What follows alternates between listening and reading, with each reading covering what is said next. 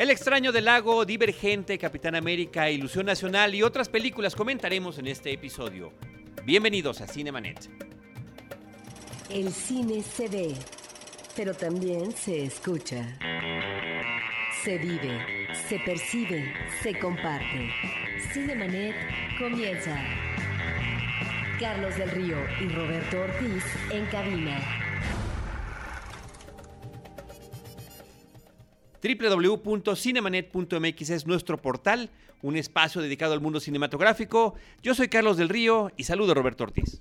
Pues eh, con el gusto, Carlos, para nosotros y nuestra audiencia tenemos dos invitados amigos con los cuales vamos a hablar de cartelera comercial y alternativa. Con un programa que teníamos pendiente, que como siempre es debido a diferentes compromisos, situaciones y tiempos, el de cartelera, y agradecemos a nuestros amigos que nos escuchan, que estén insistiendo, como deben de hacerlo, en que continuemos platicando de las películas que comercialmente se están estrenando. Quiero darle la más cordial bienvenida a dos amigos recurrentes, clientes ya de Cinemanet. Me refiero a Josué Corro. ¿Cómo estás, Josué? Hola Carlos, Roberto, ¿cómo están? Eh, pues gracias por la invitación otra vez y a darle duro ahorita con, con el cine previo del verano. Exactamente. Y Alejandro Alemán. ¿Cómo estás, Alejandro? Muy bien, este, gracias por invitarme de nuevo, sobre todo porque yo sigo sin entender cómo es posible que te haya gustado Capitán América. Vamos a platicarlo, no vamos a platicarlo. Y no te hayan gustado los Muppets, pero Ah, es que ese tema, ¿eh? Yo no sé a ti cómo te gustaron los Muppets, pero ahorita platicamos. Los Muppets es uno de los temas a charlar el día de hoy. Pero vamos a arrancar con la película que en México se llama El extraño del lago. El título original, que no sé pronunciar, es algo así como L'inconnu du lac. El director, Alain Girardi. Y es una película que está en cartelera actualmente. Alejandro. Bueno, es una película que adquirió notoriedad y de hecho yo creo que si no fuera por eso tal vez no lo hubieran traído, no se hubiera estrenado comercialmente. Porque bueno, primero ganó eh, un cierta mirada en Cannes y segundo, que creo que eso fue lo que de hecho le dio más eh, revuelo, es que eh, sale mencionada en la lista de las 10 mejores películas del año pasado de Calle du Cinema. Entonces, bueno, creo que eso es, eso es un punto importante. Si acaso creo que la polémica estaría si sí eh, debería de estar en esa lista o no. Yo, la verdad, eh, lo, dudo un poco, lo cual no quiere decir que sea mala película. ¿De qué va? Bueno, pues es, eh, bueno, es en, una, en Francia rural, en la época actual. Se trata de, bueno, el espacio justamente, pues obviamente como dice el título, es un lago, donde acuden hombres homosexuales que, bueno, pues van a nadar desnudos, es una playa que se ha vuelto playa nudista, y ahí acude el, el, el, protagónico de esta película que se llama Frank, que bueno, pues es, eh, eh, pues todo el mundo va en plan de ligue, hace amistad con otro hombre ahí, que es, eh, a diferencia de la mayoría que están ahí, que todos tienen cuerpos perfectos y demás, hace amistad con un gordito que bueno, pues no, no queda claro si está saliendo del closet, si nada más va a relajarse en el lago, que es además un lago hermoso, nunca te dicen cuál es, la verdad no me fijé en los créditos si venía cuál era. Y bueno, el, tema es que este amigo Frank se enamora, bueno, empieza a ligar con otro personaje que es recurrente del lugar y en algún momento de, la película pues, se va a dar cuenta de realmente a qué se dedica o qué hace este hombre. Y bueno, va a derivar en un thriller. La parte interesante de la película me parece que es eh, el trato de, que hace de la sexualidad eh, homosexual. Es decir, es una película que eh, tiene muchos desnudos masculinos frontales y, que lo hace pues, sin ningún problema. Tiene muchas escenas de sexo igual. Digo, en ese sentido nos recuerda un poco a, eh, la vida de Adele, porque son tomas sostenidas de relaciones sexuales que igual se presentan sin menor pudor. Es interesante que la, que la fotografía corre a cargo de una mujer. Y creo que es esa eh, cuestión tan ligera respecto al sexo homosexual lo que lo hace interesante. No, yo no diría que es una película de temática gay, porque la verdad es que la, la sexualidad no es el motor que lleva a la película. Se supone que el motor es justamente este thriller. Y en ese sentido es donde creo que me deja de ver, porque sí hay, eh, o sea, bueno, es muy predecible en ese sentido, pero toda la parte del lenguaje cinematográfico, estos planos sostenidos, que no hay música, que todo se, se sugiere o la atención se sugiere a partir de los sonidos ambientales, etcétera. Creo que eso lo hace interesante, sobre todo cuando estamos inmersos en un verano donde todo es edición rápida, eh, música, etcétera, etcétera, ¿no? Yo diría que sí es una película de temática gay en tanto que los personajes eh, son homosexuales.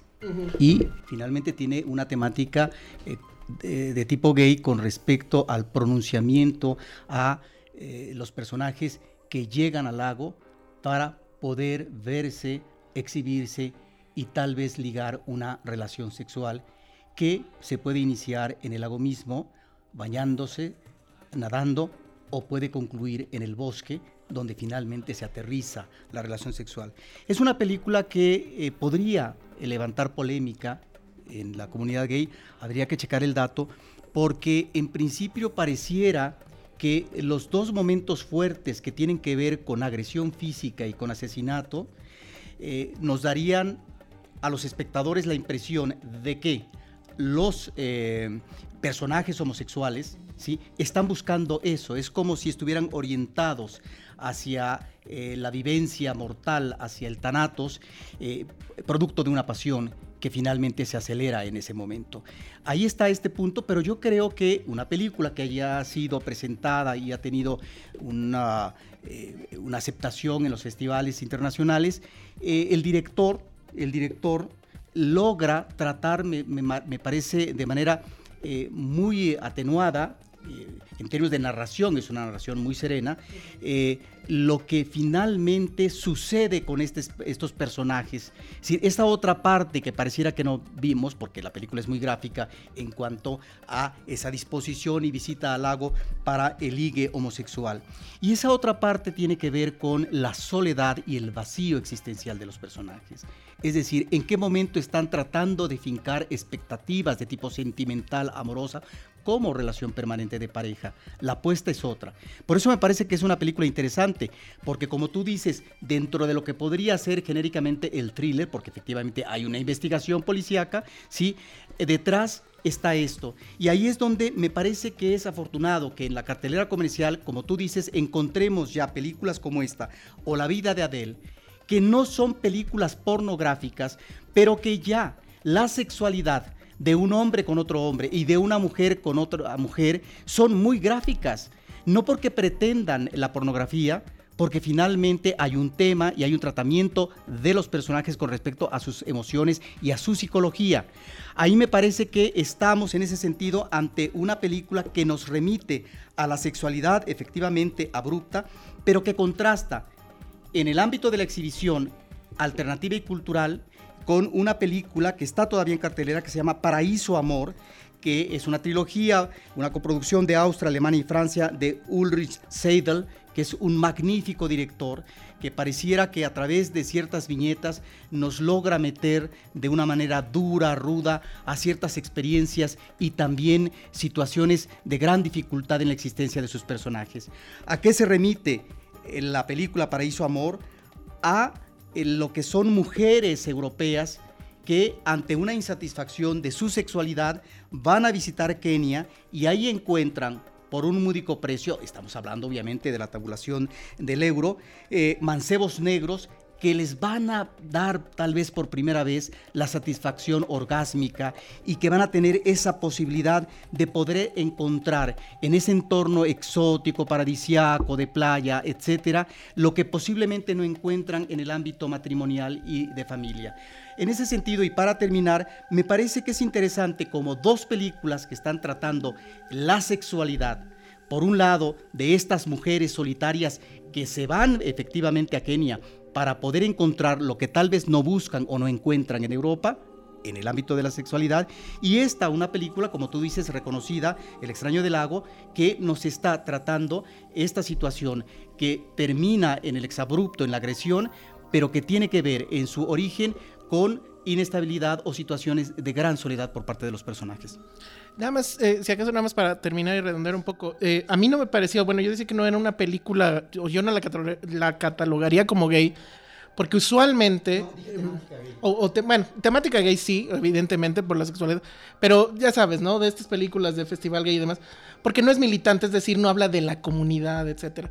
Y sí es interesante saber qué opinarán los gays de ello, porque creo que se puede, a mi juicio, malinterpretar en el sentido de que vemos este lago donde cómo se, desarrollan las relaciones y que pues sí es el franco ligue el asunto del sexo por el sexo, que muchos de ellos incluso no se cuidan, que eso sí lo recalca la película y que bueno, habrá que ver la comunidad que dice. Nada más, por último y, y como advertencia, sí, para el público, si ustedes son muy sensibles al asunto de desnudos masculinos, sexo entre hombres, etcétera, pues evítense el coraje y pues igual y no, no, no vayan, ¿no? Pero si quieren ver eh, otro tipo de cine y otra forma de, narrativa sobre todo, e insisto, estos planos eh, continuos, este, etcétera, una, forma muy, pansa- de- muy pausada de narrar las cosas, creo que sí es interesante ver eh, El extraño del lago en ese sentido. El extraño del lago. De esa película, eh, Josué, nos pasamos a comentar la cinta Divergente, que es una cinta de Neil Berger basada en la novela, en la serie de novelas de Veronica Roth, y que está protagonizada por Shailene Woodley y Theo James, quienes vinieron a México a promover esta cinta que pretende eh, tomar este, este caminito ya recorrido y que ha funcionado en otros casos de adaptar lo que es una novela para jóvenes exitosa en una nueva franquicia, no serie, franquicia, francamente franquicia cinematográfica. Así como hubo ahorita unas advertencias, igual, si tienes más de 15 años, no la veas. Déjame acercar el micrófono. Lo que no sé es entonces por qué la viste tú. Eh, es trabajo. ah, muy bien. ya. No, pero sí, igual, si es una película, como dices, como una copia telenovelera aún más de Hunger Games. Es decir, una- un futuro distópico, una heroína que no quiere serlo, encuentra el valor junto con su familia, sus amigos, para poder revolucionar y cambiar una sociedad. Es decir, aquí en este caso se supone que eh, después de una, un apocalipsis, en Chicago la gente que nace de a cierta edad se tiene que vivir como en facciones, es decir, como según sus características. Si eres muy noble, te vas a cierto lugar. Si eres un guerrero, te vas a otro. Si no sabes mentir, te vas a otro. Como gata acá, tal vez. Sí, pero no está tanto basado como genéticamente como era en esa película, que es más bien es por tus aptitudes con las que naces. Y de repente si eres, si eres como súper poderosa y tienes demasiada valentía y, estás en- tienes una habilidad que, está dentro de todos los demás grupos, eres un peligro para esta sociedad. O sea, aquí la protagonista que es Shailene Woodley, que, tal vez la recordemos por Descendants, eh, supone que es de este tipo de facción, entonces que era una revolución. El problema de la película es que dura demasiado, no sé, creo que debe ser como dos horas y cuarto, y no tanto en tiempo, sino que siente demasiado, demasiado pesada. La primera mitad es prácticamente ella entrenando y es, es inagotable la pereza que, que, que- que exhibe. Y ya después parece que el director dijo, chin, ya vio el tiempo y dijo, ok, vamos a apresurar esto. y todo se resuelve de una manera bastante absurda. Es decir, hay demasiados como, hay demasiadas coincidencias, como esta, ¿cómo decirlo? Como esta a- ayuda narrativa bastante tramposa que es el Deus Ex Machina. Hay como cinco en la película. Que es aquí, algo le va a pasar, no, porque de repente algo le cae a la villana. Ah, le va a pasar esto, no, porque alguien la rescata de la nada. Entonces sí, habían, habían todo el tiempo habían dicho de este girl power, de esas novelas, desde Twilight, de Hunger Games, hasta esta. La verdad es que yo no las, yo las sentí inexistente. Siempre que la chica está en peligro, alguien la rescata. Y digo, si tenemos que poner así como en la balanza las tres, sí es por mucho, mucho más rescatable, entretenida y memorable Hunger Games. Desde la protagonista, los, las coactuaciones e incluso la historia. De hecho, sí me puse después a investigar un poquito y sí, lo que la gente dice es que es una típica novela que se lee en una sentada y que el primer libro era rescatable, el segundo ya lo hicieron por dinero y el tercero debes de evitarlo. Y probablemente pase mucho esto con, con las películas. Digo, la apostaban muchísimo aquí en México, creo que quedó en segundo o tercer lugar de taquilla el día del Que- estreno. Quedó en tercer lugar. Sigue en tercer lugar esta semana. Pues imagínate que tenía como tanta, o sea, una franquicia tan rentable a nivel literario y que tiene un público demasiado marcado y que a lo mejor, no sé si tenga que ver con, con los protagonistas que no son tan conocidos, que la fuente base es bastante mala, o a lo mejor ya la gente se está hartando de, ese tipo de películas de heroínas que todas son como del mismo corte, ¿no? No, no sé si eso esté pasando. Como en su momento en los 90 las sex teen movies también ya un momento que dijeron, ya basta, ya basta de su fórmula repetitiva de American Pie. A lo mejor aquí está pasando este fenómeno a la inversa con ese tipo de cintas, no sé. Pero aún así, eh, la fórmula, una es la fórmula narrativa y la otra es la fórmula de la distribución y de la producción de la película. Está siguiendo los mismos parámetros de otras. Ya están diciendo que las segunda y tercera están garantizadas y que el tercer libro se dividirá en dos, ¿no? Sí, exacto. Incluso este fin de semana vi una película independiente, no sé si alguien la ha visto, se llama In a World. Trata sobre la gente que hace doblaje de, bueno, que hace las voces de los trailers y eso. Y hay una parte muy graciosa en la cual eh, una de las la chica que es la protagonista tiene que hacer la voz de un trailer que se llama The Amazon Games, que se vuelve de todo ese tipo de películas. Ya la gente, hasta la gente que, las mismas productoras dicen, güey, hacemos esta película porque vas a generar dinero. Pero no sabemos si va a ser un éxito. Sabemos que es mala, pero nos va a dar dinero. Entonces, como esta misma burla de esta fórmula tan, pero tan reiterativa que ya empezó desde sus Harry Potter. Y está bien que la gente empiece a leer, ¿no? Gente joven. Pero trasladarlo a un lenguaje cinematográfico ya cada vez está un poco más en decadencia. Digo, Hunger Games creo que sí es por mucho lo más rescatable. Sí, ahora yo no, si la película quedó en tercer lugar eh, en términos eh, de presencia del público, no es que la película esté funcionando mal en taquilla, sino que efectivamente, como tú decías, está ya garantizando lo que va a ser la segunda o la tercera parte. Lo que pasa es que no tenemos la suficiente distancia en el caso de Juegos del Hambre, porque efectivamente hay más que vasos comunicantes, hay como similitudes. Y ahí es donde el cine se copia a sí mismo, pero en función de qué? De un mercado y de la apuesta comercial. La actriz que escogen, que me parece que es desafortunada, bueno, en- eh, no del ancho, y tiene unos rasgos similares a la gran presencia de la actriz de los Juegos del Hambre. Y en ese sentido, las comparaciones aquí son malas. Los dos actores principales, el femenino y el masculino, me parece que no logran tener la gran presencia, ¿sí? Él inclusive puede ser más guapín, pero finalmente queda en un plan muy diluido lo que sería una presencia fuerte que en un momento la tiene que adoptar de acuerdo a la circunstancia de crisis que se está viviendo. Y aquí es un problema también de la trama que no es una trama muy atractiva y que toda esa primera parte efectivamente es sumamente aburrida. Y la otra es los villanos. Los villanos tienen que ser en este tipo de películas sumamente atractivos. No obstante que tenemos a una gran actriz, es realmente eh, una villana de caricatura.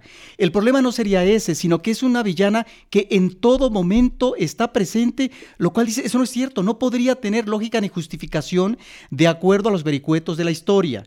Y ahí es donde también eso eh, de repente resulta eh, fastidioso para el, el espectador. Diríamos que la villana está hasta en la sopa. Y creo que el problema, o sea, como que me quise poner el lugar de- del público target. Creo que está muy teledirigida la película. Es así de, nadie te va a controlar. Si nadie te controla, tú puedes hacer algo grande en tu vida. Es como este mensaje no es sutil.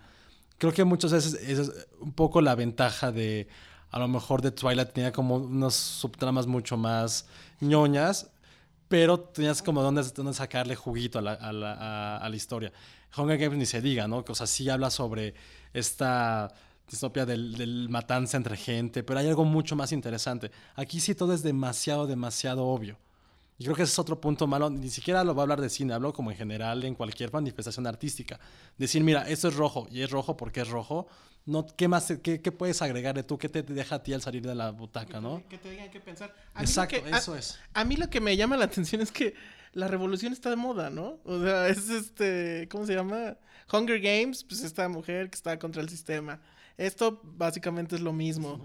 Este, Planeta de los Simios un poco, digo, a la inversa, pero también es el tema. El Capitán América, pero ahorita llegamos al Capitán bueno, América. ahorita vamos a- ah, sí, bueno, también. Entonces, no sé, es raro eso, ¿no? De, de repente la, la- la revolución esté de moda. Pues vamos entonces, después de Divergente, a platicar de Jennifer Lawrence, es la, la chica que se asemeja a esta Shailene Woodley, y, este, y Kate Winslet es el otro personaje en la película, ¿eh? para dar el dato. El Capitán América y el Soldado del Invierno eh, se inscribe en este gran proyecto comercial, enorme, gigante, disparejo, que es todo lo que tiene que ver los superhéroes de los Vengadores. del El soldado de del amor. El soldado del amor. En esta guerra entre tú y yo, estimado Alejandro. Este, creo que algo importante, y lo digo a cada rato que platicamos de los Vengadores, ¿no? Por una parte, las películas de cada superhéroe independiente son completamente disparejas. Yo tengo como en la parte más baja las películas de Thor, que son como las más ñoñas, las que tienen el sentido del humor más, Más básico. más barato, más básico. Y en un primer lugar podría estar la primera de Iron Man, que realmente nos llamó muchísimo la atención y que, y que marcó un eh, estándar alto que no ha podido ser eh, igualado, ni siquiera por Iron Man mismo, Ni, ¿no? ni- ni- Eh, ni por Robert Downey Jr. que sigue haciendo el mismo personaje una y otra vez. ¿no? Iron Man va en una espiral sin fondo, la tercera me parece que es una basura espectacular. Sin embargo, el proyecto de los Vengadores me parece que como película funcionó estupendamente bien en la forma en la que se pudieron integrarlos y darles además en esta película de poco más de dos horas de duración su lugar a cada uno de estos personajes. Algunos que tienen o no su propia película, como podría ser el caso de La Viuda Negra, ¿no? Esta segunda película de El Capitán América que toca por una parte a una unas, parte de la historia del personaje mismo en la página, que eh, si bien en la pasada tuvimos que ver cuál era su origen propagandístico, me parece que por supuesto era importantísimo que se tocara esa parte en la película y creo que, creo que lo hace bien. Me parece que esa película sería superior si los alemanes hubieran hablado alemán. Es esa gran queja que yo tengo contra la cinta. Y ahora traer de regreso al, al, Capitán América después de lo que sucedió con los Vengadores, cómo se está adaptando al mundo contemporáneo, sus ideales que son muy conservadores, cómo tienen que contraponerse contra la realidad contemporánea como decías Alejandro, una vez más ir en contra del sistema, me parece que funciona, me parece que lo hacen también con un sentido del humor que está por ahí, pese a que la historia trata de ser mucho más seria, el sentido del humor funciona, esta famosa lista de quehaceres que tiene que hacer el Capitán América y que varía de acuerdo al país donde se estrene. que, en, este, este que en, en, nuestro caso era leer a Octavio Paz y, saber que Neri... Neri Vela fue el primero. Ah, sí, que Neri Vela era el astronauta. Shakira. Ah, esas, con esas tres Pero por ejemplo, la ¿no? de Corea, creo, era, era Ver Old Boy. Ajá, qué bueno dices, ah, vaya. Por ejemplo, ¿no? Pero, pero es muy simpático porque dice el muro de Berlín arriba y abajo, ¿no? O sea, que hay que saber sobre eso. Star Trek y Wars, ¿no? Hay que conocer de Star Trek y Star Wars. La Sí, constante era Star Wars. Creo que está, está por una parte ese sentido del humor, pero por otra está este elemento que es una referencia, no significa que anhele ser una película de corte de thriller político de los 70, pero creo que está bien referido. Es una cinta que como los tres días del cóndor, eh, sucede en unos cuantos días. Es una película que tiene un personaje como Robert Redford que participó en estas películas, ¿no? Y que eh, habla de este individuo que está luchando en contra del sistema y hasta dónde puede llegar la autoridad para tratar de virar cosas. Claro, allí está también la subtrama de cómic, de historieta, de esta gran organización tan malvada que, es Hydra o que podría ser caos si viéramos el Superagente 86 o cualquier otra de estas, que tiene a sus malos, ¿no? O como la de Austin Powers, el Doctor Evil, que tiene gente infiltrada por todos lados, ¿no? Eh, en lo que tiene que ver con las secuencias de acción, me parece que sí es atractivo y espectacular la forma en la que está peleando ahora el Capitán América para tratar de lucir un poco más a un personaje que se pierde entre tanto poderío este, que tienen los otros, tanto por su tecnología o por ser semideidades. Y, eh, y la cuestión de las persecuciones en autos eh, me parece que también logran momentos muy interesantes. Que, eh, y ahí, por ejemplo, yo me acuerdo cuando te peleaste mucho con el asunto de que Robocop, el remake, o que más bien era reboot, eh, se, se, se parodiaba o se volaba chistes de The Dark Knight. La escena del carro es exactamente la misma de The Dark Knight cuando voltean la camioneta. Incluso el volteo es hacia adelante. Sí, sí, sí, es muy similar. Y, ¿no? y el hombre va, frente, ¿no? y va tras él, etcétera. Mira, la verdad es que eh, mi tema con Capitán América es el siguiente. Dices que es una película que funciona, pero ¿funciona para qué? Acepto que es divertida, sobre todo por esta parte de humor que tiene. Y creo que eso tiene que ver con los directores, que es, es una dupla, no sé si son hermanos. creo que Son sí. hermanos, sí. John Son y los mismos, son los mismos de Community. Eh, Arrested Development, antes que eso, de Arrested Development, que es que Y- la y original, eso- la parte Exacto. iniciática es sensacional. Y eso explicaría esos trazos de humor. Eso tal vez explicaría las muchas referencias que creo que hay hacia otras cintas. La broma esta del Ezequiel. Bueno, de Pulp Fiction. Exacto. Es una gran referencia. Entonces, esas pequeñas eh, perlitas que están en la película creo que son agradecibles. Pero la verdad es que creo que estamos siendo muy condescendientes con este asunto. A mí la verdad es que la trama me parece bastante... eh, vaca- o sea, me- sí, muy elemental. Eh, el asunto de la, la... la acción creo que está bien pensada, pero no bien ejecutada. De repente, mu- otra vez, muchos cortes, se pierde el espacio, no sabemos quién está peleándole con quién. yo sí tenía mucho tiempo que no me, podía, no me mareaba una película. Te. O sea, sí, había, cortes, o sea, había cortes, pero aparte como transversales, giraban la cámara haciendo cortes. Sobre todo en las escenas de acción era así de, o sea, ¿por qué si estás como girando, como en tu propio eje la cámara, haces el corte? Y regresas otra vez a ese mismo. Por ejemplo, hay, a ese hay- mismo- hay de hecho una pelea, hay un momento en la pelea que se parece a Old Boy porque está lateral la, la, la cámara, bueno, perpendicular a la acción, y que dices, bueno, que la siga así. Y, y bueno, y los que entendimos, entendimos, y no, va y corta. O sea, es... Eso a mí me parece que es, es tremendo. Y la verdad es que la, la- la trama no me parece que sea, digo, está esta referencia al cóndor, pues porque está ahí Robert Redford, que la verdad es que Robert Redford está como que en automático. Yo no voy a criticar a Robert Redford después de All Is Lost. Ese hombre merece todo. Y está bien que se haya llevado su dinero para hacerse otra casa con alberca. Pero la verdad es que no sé de dónde viene el, hype que tiene esta, esta película. O sea, yo sí veo a los fans muy eh, entusiasmados. Lo- lo vi cuando saqué la crítica. Lo ves en Twitter. Todo el mundo dice que es de las mejores películas Lo de ves la en la era- taquilla. Lo ves en la Eh, taquilla. Bueno, ahorita la en taquilla Estados ya Unidos, es- en Estados Unidos eh, lleva tres semanas en el número uno. Estaba prácticamente garantizado que este fin de semana con Río 2 se quedara en segundo lugar. Y los números así lo decían hasta el sábado. Y creo que el domingo dio un revés a este asunto y volvió a terminar en primer Yo lugar Capitán creo América. que la clave del éxito es que sí hay un momento en que pareciera que estamos otra vez en, en Avengers. O sea, trae esa misma cuestión de... eh, el, eh, bueno, está el villano, está el problema, atacan, no pueden, regresan. Ahora vienen con un nuevo plan, termina, etcétera. La parte del, asunto del thriller a mí la verdad es que no me termina de convencer. Yo siento que estamos siendo muy condescendientes. El público, pues, bueno, está respondiendo así. No sé en números cómo sea diferente a las demás, pero yo sí creo que Marvel tiene que hacer algo porque las secuelas, o sea, si bien empezó muy bien con estos personajes, Iron Man, Thor, etcétera, las secuelas de estas películas ya no están siendo del todo interesantes. Y yo siento además que lo que estamos haciendo más bien es viendo episodios de algo mayor, o eso es lo que nos dicen.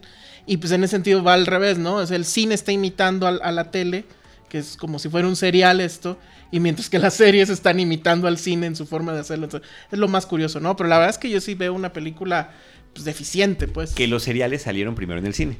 Ah, bueno, exacto. Ahora, es, a mí me parece que es una película menor, es realmente una película eh, que, si bien es cierto, hay momentos de acción que pueden ser disfrutables, ¿no? Hasta ahí me quedo. La película es sumamente rutinaria en el manejo de su historia. Es una película que no tiene sorpresas.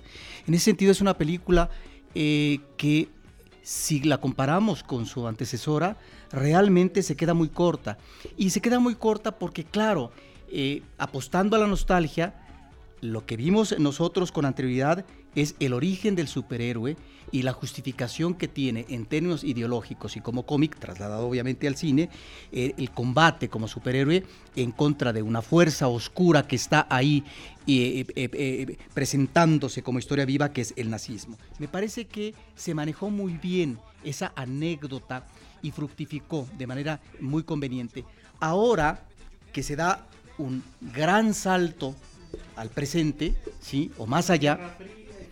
Exacto. Ahí me parece que es, si hubieran hecho un buen guion, entonces otro gallo hubiera cantado. Es una historia tan pobre y que además no nos lleva, eh, ni siquiera es interesante a veces en la forma como va eh, en em, los eslabones eh, de estas fuerzas oscuras que finalmente se van a adueñar del planeta por lo que se refiere al manejo de la infraestructura militar y hacia dónde apuntan esos intereses. Y ahí es donde inclusive el aspecto de los efectos especiales y lo visual, en la última parte me parece que bueno, a lo mejor es muy atractivo para el público y por eso está teniendo un gran éxito en taquilla.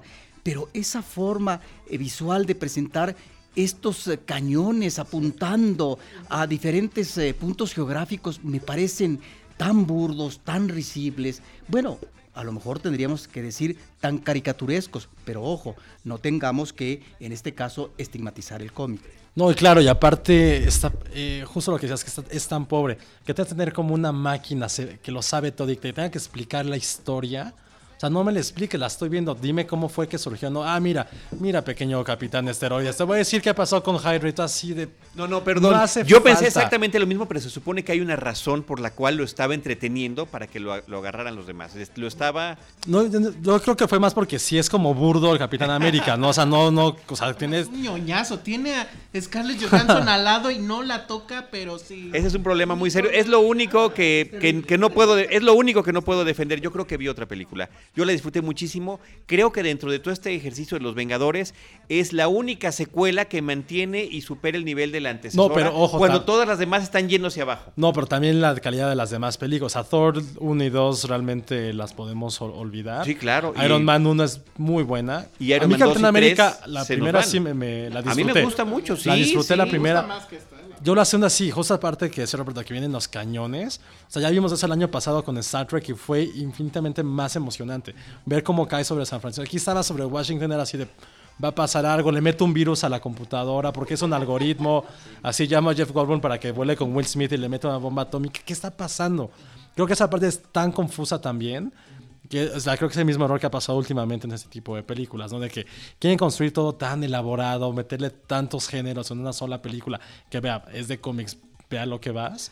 de repente al final dices, bueno, ching, ¿cómo, cómo la resolvemos? Bueno, eh, di que salcó el bla, bla, bla, bla, ahí, y como no lo eso- entiendes como espectador, dices, ah, sí, lo compro, y ya, mándame el algoritmo para que mate a las personas. Ahora, me van a odiar porque voy a decir los fans de, de- de- de esta onda, pero eso es muy Marvel. En sus cómics, Marvel hace eso tiro por viaje. Sí, sacarse de la manga. Sacarse de la manga el- un término el que no conozcas para poder No, eh, justificarlo. El, me hace el- como la algo muy esta que hace tramposo. hoyos en el piso que nunca viste, que Ah, de ya. repente la saca, o sea... Pero bueno, creo que el- lo, lo que más extraña de esta película, lo que más adolece, es, y, y es que eh, le doy crédito por el término a, a Josué que él lo creó, le faltan muchos planos nalgaamericanos a esta película. Avengers tenía muchísimos de esos, y aquí pues no hay, creo que uno nada más, ¿no? Por ahí. Sí, son de Capitán América. Y son de. Capitán América, entonces, bueno. Bueno, eso está de moda desde hace mucho sí, tiempo. ya. Esos este, planos. Pero mira, pa- para hablar esto, creo que, hablando como industria, creo que lo, si esta película abrió tan grande, creo que como buenos augurios para ver que este verano cómo va a ser, ¿no? O sea, siempre se ha criticado de que la gente no está yendo al cine, de que hay otras formas alternativas. Creo que viendo este éxito de, de taquilla, que no era la apuesta más grande de este verano, para nada.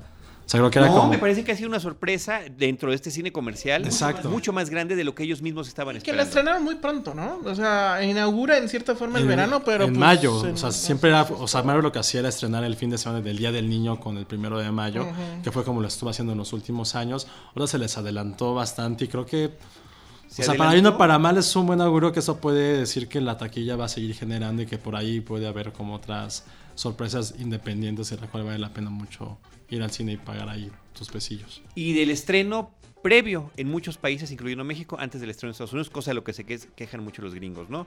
Pero eh, parece que está funcionando en todos lados. Se le llama también Los Vengadores 1.5, ¿no? Que es la película que conectará con la próxima y que además tiene a Samuel L. Jackson y tiene a Scarlett Johansson. A mí lo que particularmente me molesta de ese tipo, de- lo voy a decir, siempre, o sea, si ya hay Hydra, ya sabes que es lo, no, va a haber otro villano, vas a matar a ese, no, llega otro así de, o sea, Marvel. siempre pasa eso. Mm, Y bueno, y... Ay, no, pero- pero- pero, eh, yo voy a hacer una pregunta porque no soy fan de cómics. ¿Por qué diablos no llegan los demás Avengers a ayudar a Capitán América? Porque no, lo pregunto, lo pregunto, no Sí, sé. No, claro, cada quien tiene su vida. En Creo su que onda, en ese, en ese O sea, pero si son amigos, y No Están no están como en la caricatura de la, de la- de la Liga de la Justicia, Ajá. todos esperando O que sea, suceda pero, algo digo, si está Capitán-. Son héroes. si son Capitán América, sí le puede mandar así, le mando un WhatsApp a Iron Man de, güey, ayúdame, me están dando- me está Sí, pasando. pero él sucede en unos... eh, por eso eh, hicieron la historia, en este caso en particular, que fueron unos cuantos días y de manera inmediata y que están haciendo estas cosas. O sea, eh, pero si se si le pasa algo a Nick Fury no va a decir qué. O sea, no pueden llegar los demás a decir, oye, No voy a decir que... así de, te entiendo, Capitán América, estamos contigo. O sea, no, cada quien, o sea, no son como a mí. No, pregunta No en serio. Me No, maten. Esos eran los super amigos. Que no me maten la Batman, ilusión Superman. ni a mí ni a muchos otros que la No sabía si si es pregunta y muy la sincera. gozamos enormemente. Y hablando de ilusión, vámonos Ay, del. Capitán América y el Soldado del del Invierno con Ilusión Nacional de Olayo Rubio. Híjole, ¿quién va a empezar? ¿Yo empiezo? Como quieras. Bueno, pues eh, es el tercer largometraje. No, el tercer documental de Olayo Rubio. Eh, la tercera película. No, No, eh, eh, tiene, es su tercer documental y tiene una película de ficción. ¿Y tú cuánto cuestas? Eh, exacto. luego y luego fue este Molotov. Molotov y luego fue eh, This is not a movie. No, bueno, no Y- importa el orden. ajá, el bueno. producto es lo mismo. El chiste es que me llama la atención siendo Layo Rubio quien es, que haya decidido tomar este tema, ¿no? Que evidentemente es un asunto de oportunismo total, que decide hacer un documental acerca de la selección nacional. Y pues, ¿qué se puede decir sobre la selección nacional si no es una historia de fracasos eh, rotundos y conectados en la historia. Pero lo raro es que alguien como Olayo Rubio te venga a hablar de eso, siendo que Olayo Rubio era una persona desde que estaba en, Radioactivo y, con, y se ve desde su primer eh, documental y, en, sus demás cintas, una, un personaje contestatario que supuestamente hace siempre ataca al poder, critica al poder, a las instituciones, donde por ejemplo en el documental en su primer documental, ¿Y tú cuánto cuestas? decía que México estaba gobernado por una mafia obscura, literal, decía eso, de intereses creados, etcétera. Y dentro de esa red. De una manera extraordinariamente ligera, ¿eh? Sí, claro, claro, sin decir. Light. Sí, sí, sí. O sea, tira frases, pero no da el sustento. Y, obviamente. Eh, eh, Televisa era una, es, supondríamos nosotros, uno de estos brazos publicitarios eh, de dominación de este poder y curiosamente, pues viene ahora a hablar de fútbol, a hablar de la selección, y uno hubiese esperado, bueno, pues esto es oro molido para, para este hombre porque tiene la oportunidad de hablar de la corrupción dentro del fútbol, hablar justamente del manejo que hace Televisa del mismo, hablar del fanatismo, de la violencia en los estadios. Podría haber también hablado de... Eh, de la cultura del fútbol, de por qué, me, de por qué la, la afición sigue año con año con la, con la selección y pues ahí va a seguir, ¿no? O sea, es incondicional completamente. Y nos llegan a arrastrar algunos que normalmente no vemos nada, pero en los mundiales no, pues no queda alternativa. Eh, está el partido del mundial y pues te quedas, ¿no? Yo, por ejemplo, yo soy, la verdad, soy muy fan de ver los partidos de la selección, no por el partido, sino por ver la reacción de la gente. Pero bueno, no deberíamos, nada de esto hay en el documental y bueno, nunca habría que juzgar una película por lo que no es, pero lo que es es la verdad demasiado básico, es, es básicamente una, la historia exhaustiva de la, de la selección desde sus inicios eh, en el primer eh, mundial de fútbol hasta nuestros días. Pasa por historias por todos conocidas, como por ejemplo los cachirules, las ocasiones en las que no fue, bueno, no llegó al mundial porque simplemente no calificó. Hace ahí algunas eh, referencias a la violencia de los jugadores, nunca de los estadios. En fin, se siente como una cuestión completamente didáctica que viene además de alguien que se nota no es fan del deporte. Y aunque él se ha justificado diciendo que, en el caso de Raging Bull eh, eh, el director tampoco era fan del box, bueno, creo que estamos hablando de cosas completamente diferentes, ¿no? Entonces, probablemente si son fans del fútbol lo encontrarán interesante, tal vez divertido. A mí hubo un momento en que ya era demasiado, porque creo que sí dura, o se siente que duran como dos horas y algo. Pero bueno, yo no soy fan del fútbol, entonces la verdad es que creo que solo me emocioné cuando hablan de la sub 17 y que ahí ya estás hablando de un triunfo eh, como dijera el clásico, contundente e inobjetable y que es una gran historia. Pero más allá de eso, creo que solamente el final, ¿no? Con, con esta cita de Galeano, de Galeano es, es lo que medio lo rescata de no caer completamente en el piso. No sé qué opinas. Ahora, uno juzga una película por sus resultados, como tú estuviste comentando. Sin embargo, habría que preguntarse por qué aparece esta película en estos momentos. Bueno, porque Viene a continuación, en muy poco tiempo, el Mundial de Fútbol en Brasil. Y además comenzó de manera interesante el documental porque es la posibilidad de que Brasil llegue en un mundial en su pleno país, en el Maracaná, que había sido construido ex profeso, en ese momento el estadio más grande del mundo, y fracasa estrepitosamente en el último momento en un mundial. De tal forma que a partir de ahí, arranca por eso con Brasil, porque el próximo mundial de fútbol va a ser en ese país, en Brasil, y muy posiblemente Brasil logre coronarse nuevamente y siga manejando el mayor número de triunfos en campeonatos mundiales. Y viene la pregunta, y ahí es donde el documental ya no funciona, ¿qué ha pasado con la selección mexicana? ¿Por qué es interesante este documental? Por eh, los materiales de archivo, que lo mismo son con respecto a este país de Televisión Azteca, de Televisa, eh, de la Filmoteca de la UNAM o archivos de la, de la Federación Internacional de Fútbol, de otros países, etcétera. Ahí están esas imágenes que finalmente a mí me resultan atractivas en tanto presencia de fútbol en diferentes campeonatos mundiales. Pero el relato es la presencia de la selección nacional. Y cuando uno observa los logros de la selección nacional, uno diría que el papel de esta selección ha sido históricamente vergonzoso. ¿No? Porque no solamente nos remite a las golizas que le han dado a nuestra selección en diferentes mundiales, a los autogoles eh, que se han presentado, a este adiós inmediato en el contexto de un mundial, porque finalmente la selección nunca avanza y a lo mejor araña los octavos y a lo mejor araña los cuartos, pero no más allá, porque simple y sencillamente nunca se logra consolidar. Yo creo que la inquietud, la preocupación y tal vez la apuesta comercial del director es, viene un mundial, hay que aprovechar esto que es el fanatismo por el fútbol, lo que es la pasión, y lo que viene a continuación es el mundial en sí. Es una película, me parece, con eh, bastantes desniveles, porque pareciera que a veces no hay un tema central que tratar, ¿sí? Y hay elementos que podrían ser tratados y él los deja de lado. Y los deja de lado tal vez porque esos materiales de acervo, ¿sí? Igual eh, no tuvieron el consentimiento para que hablaran mal de estas empresas. ¿Por qué no se mete más a fondo con la cuestión de el manejo mediático del fútbol mexicano, eh, que tiene un ah, tratamiento y una trascendencia en términos de enajenación, aparte de lo que significa como cultura y pasión por parte de un público masivo. Y la otra cuestión es que eh, menciona, alude esa corrupción que parecería que es una corrupción eh, nebulosa, que no se puede concretar. Perdón, ¿por qué no habla de la federación y su corrupción de tantos años? En fin, ahí es donde esta película arroja datos, maneja situaciones, inclusive cuando habla de la sub-17 pareciera que ya encontró la selección el rumbo a la panacea porque ahí estarán los próximos jugadores fuertes para poder conquistar, si no un mundial, llegar a, feliz término.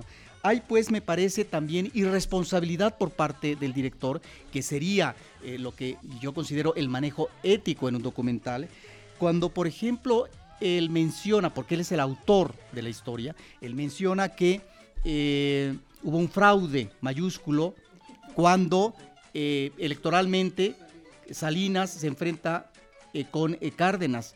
Perdón, está aseverando algo de lo cual no se puede afirmar aún hoy que el fraude estuvo consumado. Eso me parece poco serio y que no viene al caso. O, por ejemplo, meterse a que hubo una guerra fallida eh, contra la delincuencia organizada por parte del FIE Calderón, que tampoco venía como contexto porque no lo estaba planteando así.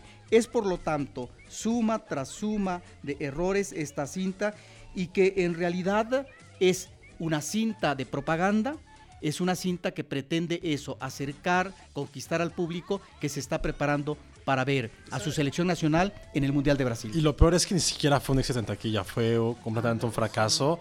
Eh, o sea, sí estoy consciente que hay salas vacías, que la gente no lo quería ver. Y bueno, Lolayo ha dicho todo ese tiempo que no hizo una película para críticos de cine, que la hizo para el aficionado común y corriente.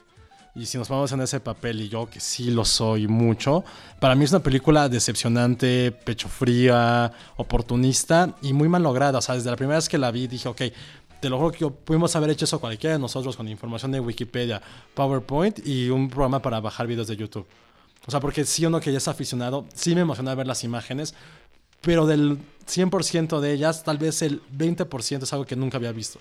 Lo demás fue algo que en, en otros este, programas deportivos que salga Televisa, el Canal 11, hasta Clio, los documentales, las podemos ver. O sea, parece que todo el recurso que utilizó fue simplemente para, o sea, del de su presupuesto fue más de la mitad para hacer buenas relaciones públicas, lo demás se lo dio a su becario para que buscara imágenes e información.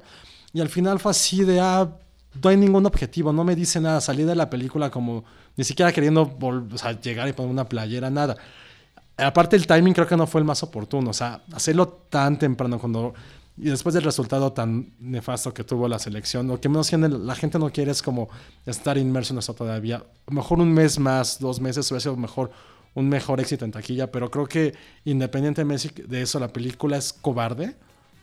Tenía todo el potencial para hacer algo, porque si había alguien que tuviera, para bien o para mal, una voz liderante en México para criticar algo que ha hecho desde hace más de 10 años, y de repente saber que no quiso morder la mano que le estaba dando el dinero, es algo como, o sea, creo que iba incluso para mucha gente que creció escuchándolo, yo afortunadamente no fui uno de ellos, eh, algo que es decepcionante, ¿no? Esperas algo de cierto autor que pues hay que decirlo, el tipo es un autor aunque tenga películas ¿eh? bastante... Después de esto quedan entredicho. Sí, también, pero la gente esperaba algo y no lo hizo.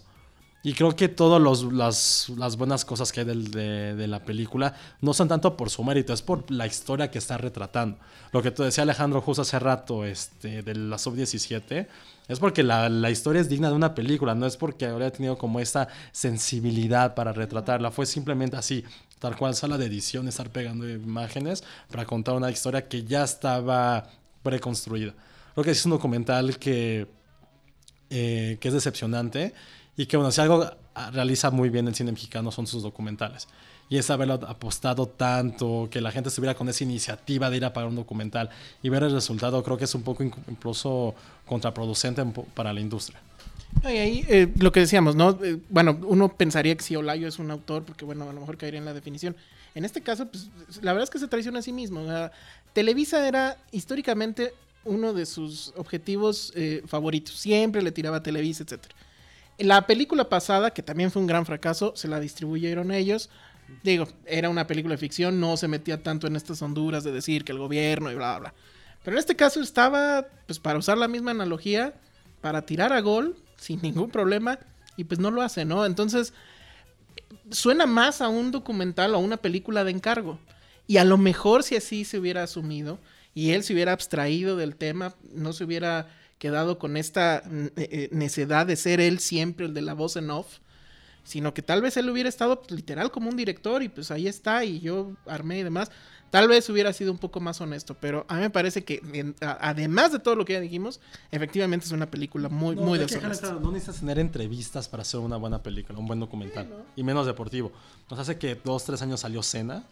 Una espectacular cinta. No tiene ni una sola entrevista. La O narra sea, el propio Senna. No cierta entrevista forma. en vivo, mejor dicho, ¿no? o Sí, sea, sí, sí. eran como todo era eh, Material de archivo. stock. Ujú. Y también, o sea, y mucha gente sí se ha criticado el fútbol porque no es una, no es un tema preponderante dentro del cine deportivo, ¿no?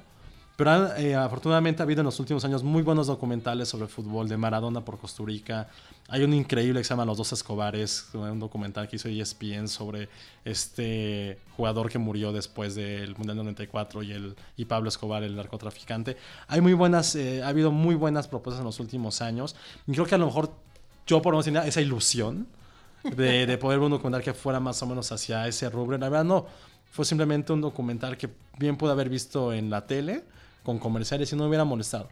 No era, no era necesario hacerlo en cine, no hay un lenguaje eh, cinematográfico y creo que es lo que más duele, ¿no? ¿Para qué utilizas este medio tan impresionante para hacer algo que no necesitabas haberlo hecho ahí? Yo no negaría esa posibilidad de hacer un documental sobre la selección. Me parece que finalmente, eh, eh, digamos, el director. El tema está, el tema es- está ahí.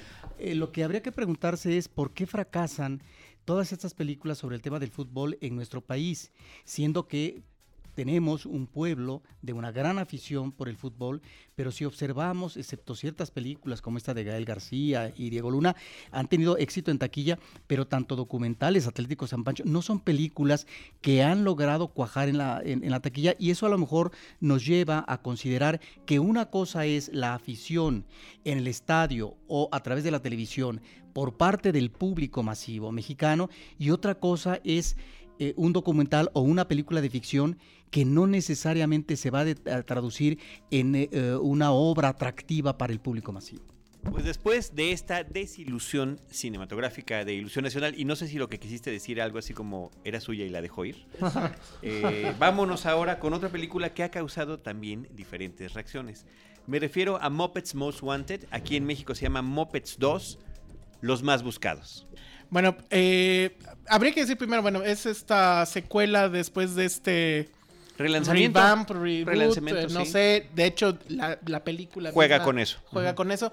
Creo que a, a mí lo que más me gusta de esta película es justamente esa voy a llamarlo no sé, irreverencia o este asunto de que hace bromas sobre sí mismo. Es una película que jamás se toma en serio. Creo yo que la primera, o bueno, Muppets 1 o la anterior, pues, se tomaba demasiado en serio el tema este del villano petrolero y demás. A mí la Yo verdad creo es no que hay me... ninguna película de los Bueno, pero no, que se sí. pueda tomar en serio a sí misma. No, no, pero todas, incluso esta también tiene ahí su pequeño momento de cuando agarran la tristeza y que, y que la rana René se pone triste y eso. Eh, eso sí, en todas las películas de, de- de los Muppets, a mí es el momento que más eh, eh, me molesta de, de esas cintas. Pero creo que esta empieza con esa, empieza con la burla a sí mismo porque dice, ah, bueno, vamos a hacer una secuela. ¿Por qué? Pues porque el estudio ya dijo y las secuelas nunca son buenas y etcétera, y hacen ese musical, ¿no? Y, y así sistemáticamente se va burlando de sí misma. La trama, la verdad, pues es completamente desechable y demás.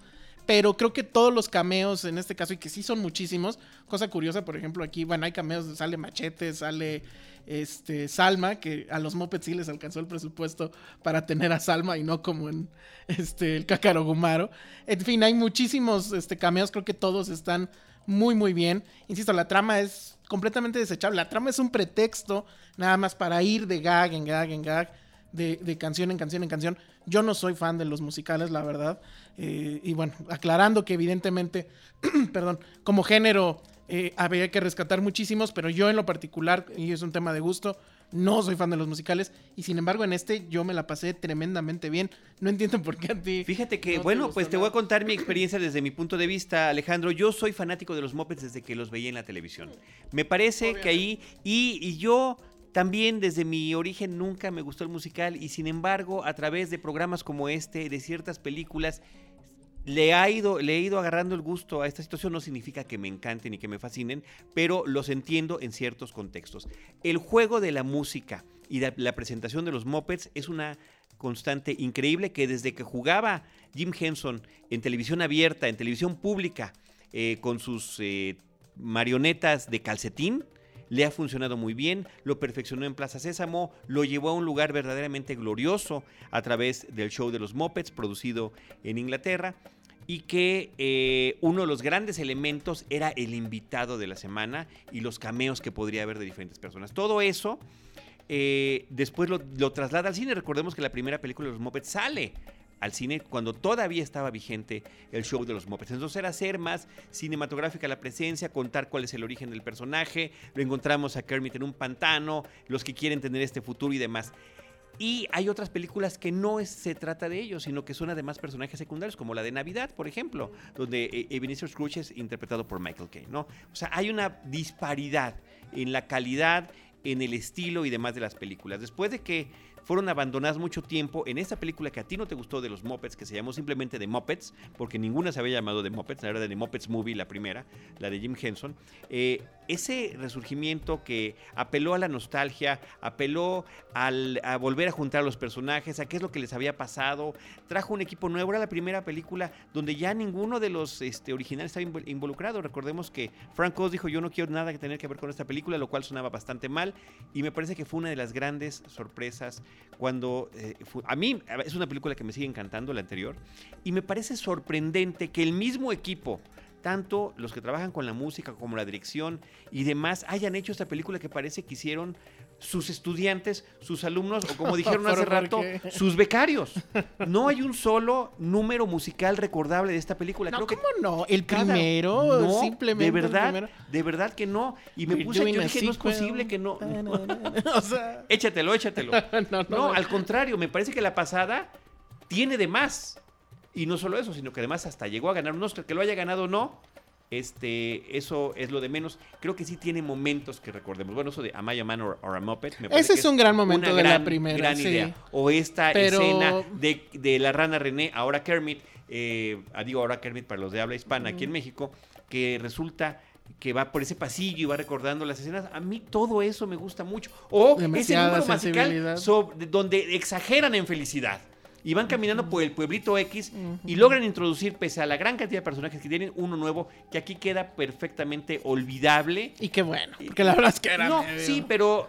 Era, había- era como el gancho para el nuevo público, ¿no? Para los niños ¿no? y demás. Yo, yo no encontré, este, y sí, lo que sí encontré eh, son muchos niños saliéndose de la película, Ay, ¿en serio? incluyendo mi propio hijo.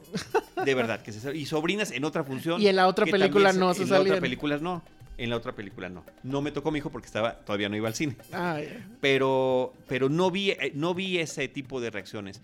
Eh, creo que están desperdiciados todos estos actores que, que tienen participación en la película y que, eh, así como la otra, es que es una misma fórmula que, que no funciona en las dos. Cada uno está apelando a diferentes momentos de la historia de los Muppets. Este recorrido europeo ya había salido en la pantalla grande. Ese tipo de cosas ya les habían funcionado y ahora simplemente me, me pareció que no nos pudieron pescar. Yo eh, lo que dice es que no, no funcionan los cameos, digo, al fin y al cabo son cameos, ¿no? O sea, son pequeñas apariciones y demás. O Pero por ¿eh? ejemplo, está el personaje del policía, que no recuerdo ahorita quién lo interpreta, y también esa parte del musical donde están interrogando a los demás, creo que es este también bastante disfrutable y demás. Puede ser que no sean tan catchy las, las canciones, ¿no? No las recuerdes de la misma forma que el Man of a Muppet, que de hecho de las anteriores, pues creo que es la única que yo recuerdo así bien. Pero, Y con esa basta, creo- ¿eh? Y Sí, y con basta. esa basta. Pero y el momento es triste que no te, normalmente no te gusta. eh, está el momento triste que no, Y- la verdad pero es que te- no. ¿A ti te funcionó en la película pasada? No, no, o sea, no, o sea, no, no, no, la verdad es que, la verdad es que eso sí, y esa es mi crítica a los Muppets, los Muppets cuando se ponen, este, nostálgicos y demás en sus películas, sí son de flojera absoluta, o sea, el chiste es la música, el chiste es echar relajo, la acidez, yo sentí que esta era mucho más ácida, insisto, porque era la burla hacia ellos mismos, y creo que eso es un poco de la esencia del programa original. El programa original era pues, esta, sido, claro. este grupo de actores que ellos mismos saben que no son tan buenos y que van y, se- y se lanzan contra el escenario. Tan es así que tienen y- a y los que viejitos. tienen a los Tienen a viejitos, los viejitos del etcétera. balcón, Pito, Y aquí los viejitos, ni una broma. No, Estuvo no, medianamente no, no, no, chistosa. Ahí sí, este, digo, faltaron ellos, pero la verdad es que yo sí me la pasé mucho mejor que en el otro, ¿eh? Yo creo que porque, insisto, como que no le interesaba tanto la historia. El asunto son estos gags que van hilados por esta historia que, pues, la verdad es que es bastante básica, pero creo que es justamente la función de eso, ¿no? Simplemente fungir como un hilo, un pretexto y, y para afuera. No sé cómo le ha ido, creo que le fue bastante mal. eh, pero no sé si ha sido No un tema tengo, de nu- no timing. tengo yo tampoco detalles. No de- sé si haya sido un tema de timing en el momento en el que sale. O de calidad. eh, o, o de calidad puede ser, pero yo en lo particular yo Y- me la pasé a- muy, muy, muy bien. Pues a mí me parece un gran desperdicio después de ese relanzamiento tan exitoso y tan bien hecho que nos vengan con esto. Bueno, en te lo dicen al principio. Las secuelas nunca Sí, son muy forzadas, pero además esas bromas muy forzadas, desde que empiezan a pasar por los diferentes géneros de cine, porque están paseando por el uso cinematográfico, Ah, bueno. está el musical, está el musical acuático, Y eso a está mí la me película de puede guerra. fascinar. Sí, yo, pero el no- cine dentro del cine. Sí, a mí me encanta también y aquí creo que no funciona, pero bueno, la vimos en diferentes salas y en Sí, diferentes ahora tú la viste en español, yo La vi en español, yo la vi en inglés, español, no sé si eso mejore siempre algo. afecta, siempre afecta. Puede ser. Y yo siempre es, este, desafortunadamente. Y, y- para y los curioso niños, que ahora si no sí la trajeron en, en varias salas con el idioma con los subtítulos. original. Ah, Eso es afortunado. eso sí. es afortunado. Que yo, que según yo en la pasada creo que no había ni una. Pero yo recuerdo que sí la vi en, en, en español. Pero bueno, pues ahí no, está. no, sí estuvo porque sí estaba, me acuerdo muy bien de la canción de Ma- A Man of Muppet. Creo que aquí también además es que hubo esta situación, a pesar de que estaba doblada la película, eso no te tocó verlo a ti, de que hay veces que traducen y doblan todas las canciones y hay veces que no, y aquí no saben en qué momento hacerlo. Ah, no. Y algunas están dobladas y otras están en inglés. Entonces como que no, es un trabajo No, que no sí, termina verdad, tampoco no. de amarrar. Los Muppets sí, sí, 2, pero bueno, Muppets pues ahí está. Most Ven a verla, yo digo que está No, bien. vayan, por supuesto.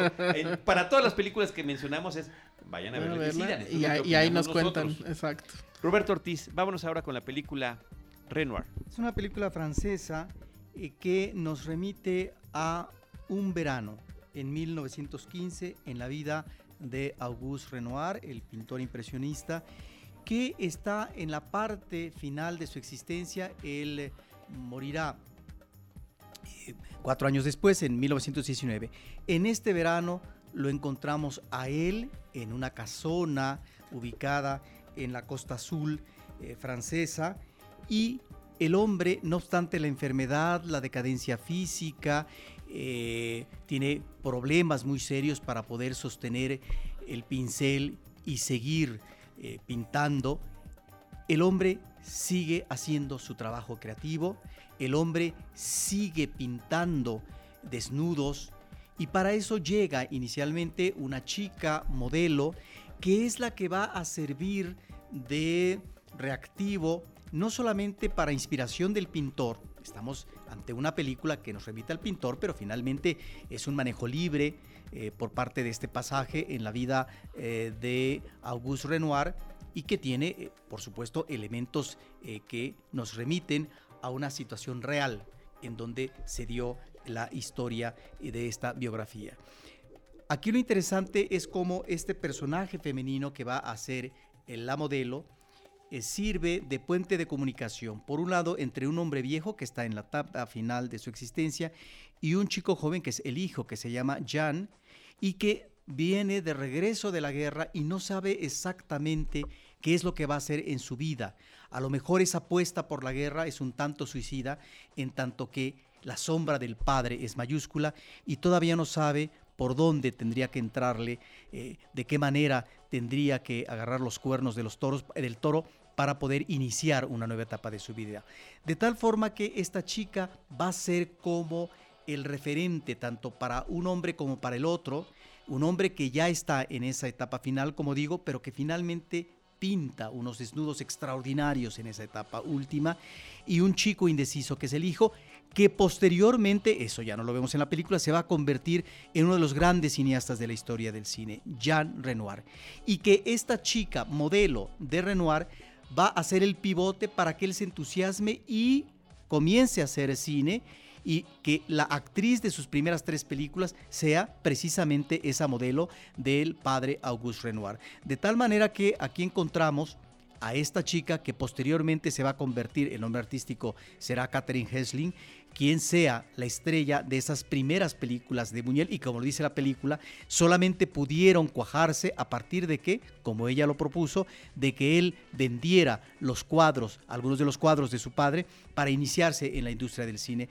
Es una película en donde encontramos eh, a unos personajes que no se extralimitan en sus parlamentos, inclusive cuando vemos los diálogos de Auguste Renoir, pareciera que estamos más bien ante una situación no de vocación, sino de reflexión interna sobre la vida, sobre el arte, sobre la muerte.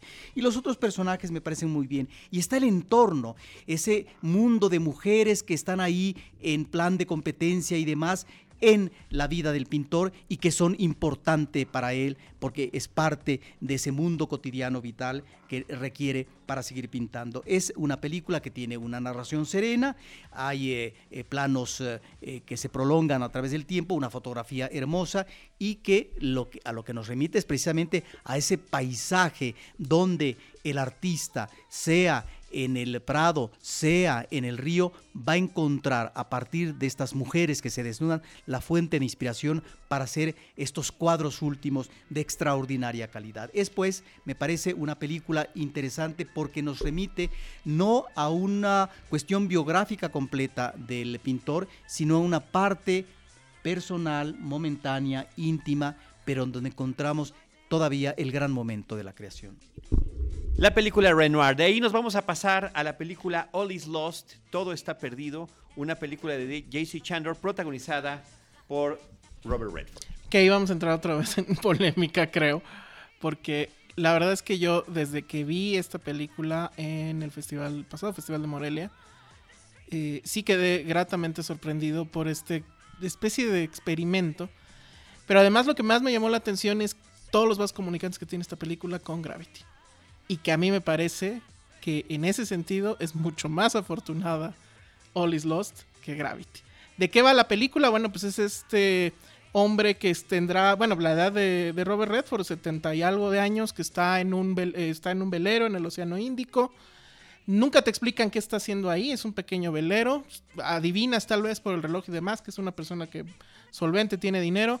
De repente un contenedor enorme como los del Captain Phillips está ahí a la deriva en el mar, se estrella contra el casco de la nave, le abre un tremendo boquete y bueno, pues el agua inunda los... Absurdo, ¿no? Además, este... Sí, claro, si, lo quieres ver... absurda, ¿no? Digo, no, bueno, no sé, se puede haber caído, no, sé, no, sabemos, No lo digo absurdo de que está muy mal, no, o sea... Ah, ok. Sí, claro, es un, es un accidente tonto, ¿no? y, y bueno, todos los instrumentos electrónicos pues eh, pasan por agua, entonces se descomponen.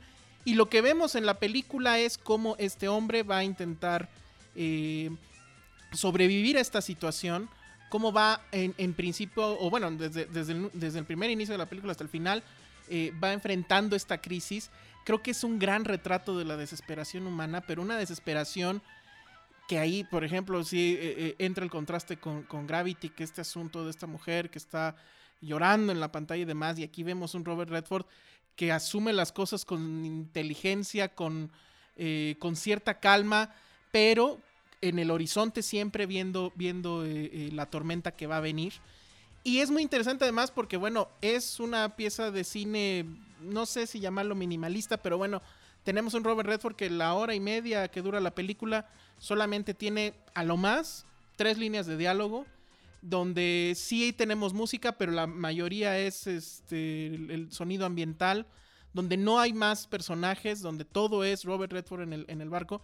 Y a lo mejor contado así dices, bueno, pues qué flojera, pero realmente a mí me parece que funciona y sí me parece que es todo lo que Gravity debió de haber hecho y que no alcanza a hacer. O sea, son es muy es muy interesante ejercicio de cinefilia ver las dos películas al mismo tiempo y ver la majestuosidad del 3D, la música que siempre te está recalcando las emociones que debes de tener, Sandra Bullock este, lloriqueando y demás. Y en una situación además que por más que esté a lo mejor bien planteada o que uno pueda eh, sentirse identificado, bueno, creo que no hay mayor identificación la de un hombre en el mar y demás, en, clara alusión a, a Hemingway. Pero eh, a mí me parece que sí, en el sentido más puramente cinematográfico, es muchísimo más lo que hace J.C. Chandor con sus cámaras, con algunos efectos especiales que no se notan, o sea, pasan desapercibidos completamente. Y, eh, y, y sobre todo con esta expresividad de, de, de, Robert Redford, que él es la película, eh, la hora y media que dura, eh, con ese gesto pues ya eh, viejo, pero curtido en el tiempo y demás, que a mí me dice muchísimo más. Insisto que Sandra Bullock y sus famosos shortcitos y su lagrimita en 3D. Entonces, bueno, yo la, sorprendentemente creo la película sigue en, en cartelera. Yo sí les recomiendo mucho que la vean, insisto, sobre todo esos vasos comunicantes con Gravity, que me pareció una cosa, eh, pues no sé, muy, muy eh, inesperada, ¿no? Que, que, viniera de otro lado completamente diferente del espectro del, cine. Eh, dos películas que están contando básicamente la misma historia. Sí, ahí sin demeritar los logros de Gravity, logro en el aspecto técnico, me refiero, ahí están los dos cines que se hacen en el mismo país, que son parte de la industria, pero que los premios, la atención y la taquilla están enfocadas a Gravity y, y la otra película finalmente queda como una película eh, rezagada. Como un experimento. Como un experimento que finalmente no va a cuajar para el gran público. Y no va a cuajar para el gran público porque no estamos con los efectos especiales. Estamos efectivamente ante una narración que podría tener este pronunciamiento minimalista, en donde estamos ante un personaje, pero que las similitudes ahí están, efectivamente. Está el personaje de Sandra Bullock, como de Robert Redford, en una situación extraordinaria, extrema y están solos en a el la mundo. Deriva. Uh -huh. Están a la deriva. Sandra Bullock está en la estratosfera, en el espacio, y Robert Redford está en la inmensidad del mar, donde nadie parece ser se puede aparecer en la inmediatez, de acuerdo a la crisis que está viviendo para solucionar en un afán de sobrevivencia. De tal manera que aquí encontramos no solamente un muy buen trabajo de actuación, sino también este registro de las pequeñas cosas, de cómo el hombre tiene que sobrevivir a partir del ingenio y a partir de la apuesta de la inteligencia. Porque de otra manera, la desesperación a lo único que puede conducir es al pánico y por lo tanto a hacer fracasar en la inmediatez las posibilidades de acuerdo a las herramientas que se tienen para poder salir adelante. Y en ese sentido me parece que estamos ante una película como igual lo ha hecho también Clint Eastwood, estas películas que hacen ya en la parte final de su vida, tú estás hablando de un Robert eh, de más de 70 años, que también yo creo que son películas que ellos jalan, que ellos piden como argumento, porque finalmente son películas propicias a el momento, a la etapa en que están viviendo. Y ahí está, no necesita de más aspavientos, como sí lo requiere en términos de efectos especiales una película como Gravity. Son efectivamente líneas argumentales eh, muy similares. Y creo que en ese sentido es mucho más provechoso el viaje y la aventura de Robert Redford que de Sandra Bullock en Gravity, porque Gravity tiene varias fallas, sobre todo de guion. Aquí Exacto. me parece que estamos ante una cuestión sencilla de planteamiento argumental. Algunas cosas sí me, me, me, molestan un poco, que de repente tenga a la mano toda una serie de elementos que van a ser muy propicios para poder atisbar tal o cual cosa. Pero sin embargo, me parece que estamos ante una obra muy personal, ante una película que efectivamente hay que, eh, hay que digamos, participar y recomendar al público porque está esta otra mirada, una mirada similar, pero en ese otro Hollywood. Y, y, que además, bueno, sí es una película que yo creo que cumple también ese tema con Gravity, que es son dos películas que se tienen que ver en el cine. Yo creo que verla en la, en la pantalla de la televisión, o peor, en el celular o algo así, eh, resultaría tremendamente aburrido. Tienes que estar inmerso en el asunto y esta cuestión que tú dices de, ver a esta inteligencia eh, eh, bueno, seguir, obrar, este, imaginarse cosas y sí, ver, insisto, la, la, tormenta que se acerca, eso lo hace tremendamente emocionante.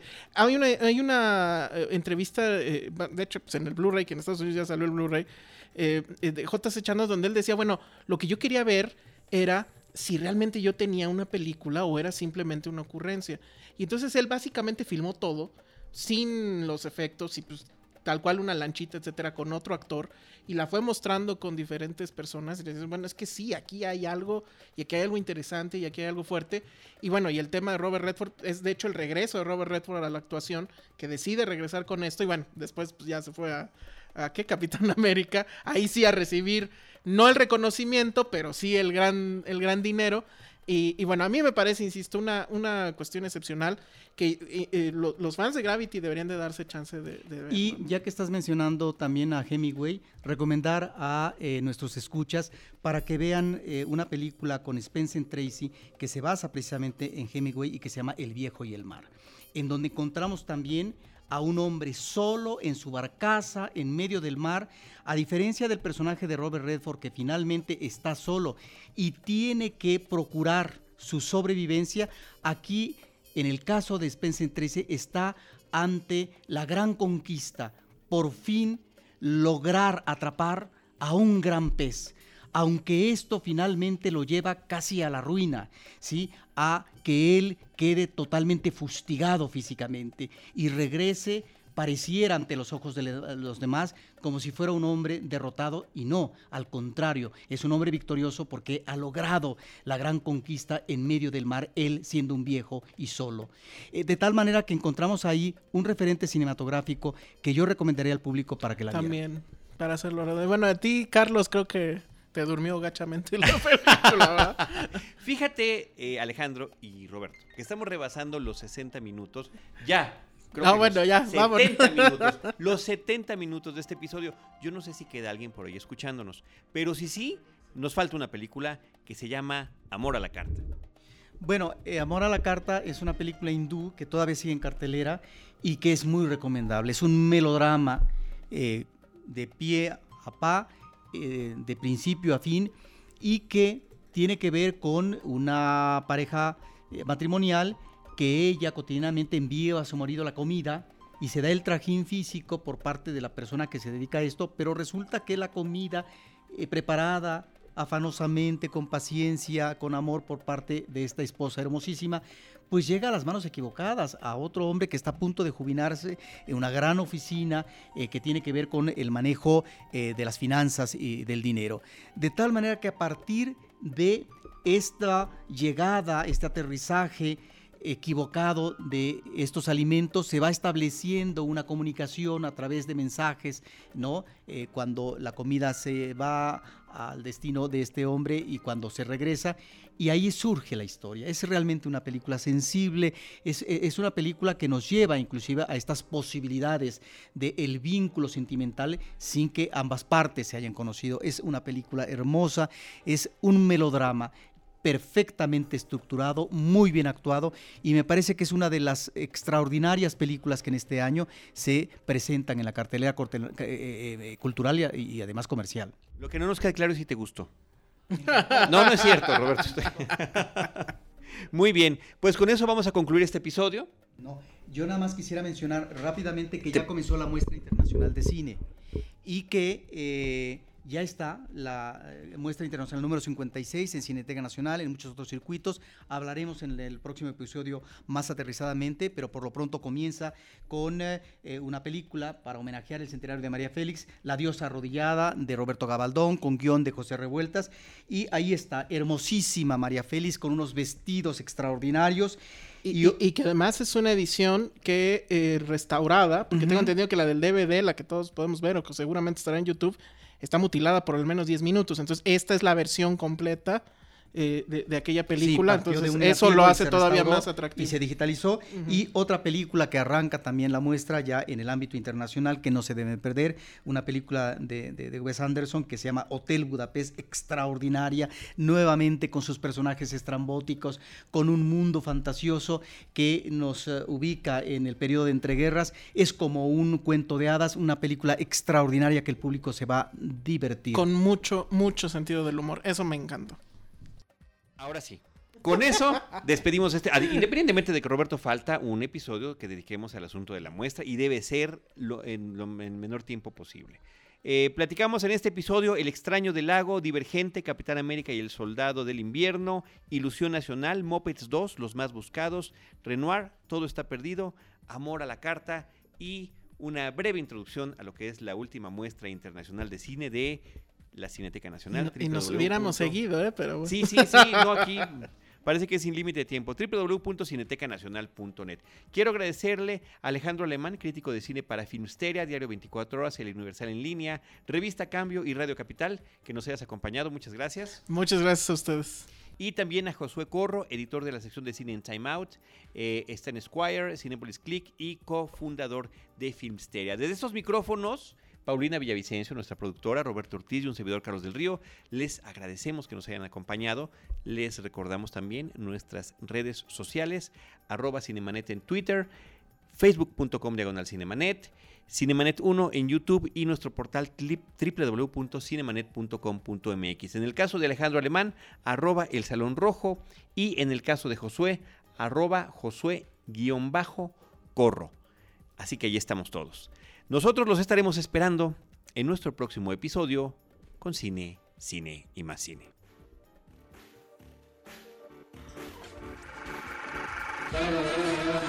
Cinemanet termina por hoy. Más cine en Cinemanet.